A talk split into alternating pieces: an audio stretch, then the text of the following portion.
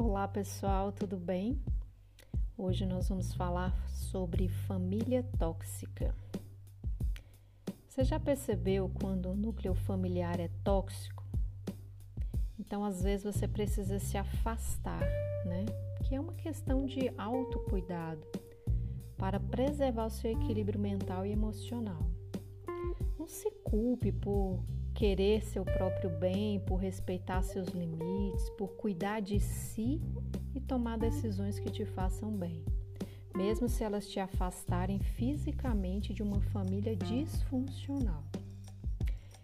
Quando os familiares não estão dispostos a mudar os seus comportamentos né, disfuncionais para colaborar com o bem-estar coletivo, mude-se dali, mude-se deste ambiente se afastar não significa fuga ou não enfrentamento, significa autopreservação, autocuidado. Significa que a sua saúde vem em primeiro lugar. E a consequência disso pode ser uma melhora no relacionamento com seus familiares, por causa justamente desse distanciamento. Então, na melhor das hipóteses, pode provocar saudade, provocar reflexão em quem ficou para trás, amolecer corações. Né?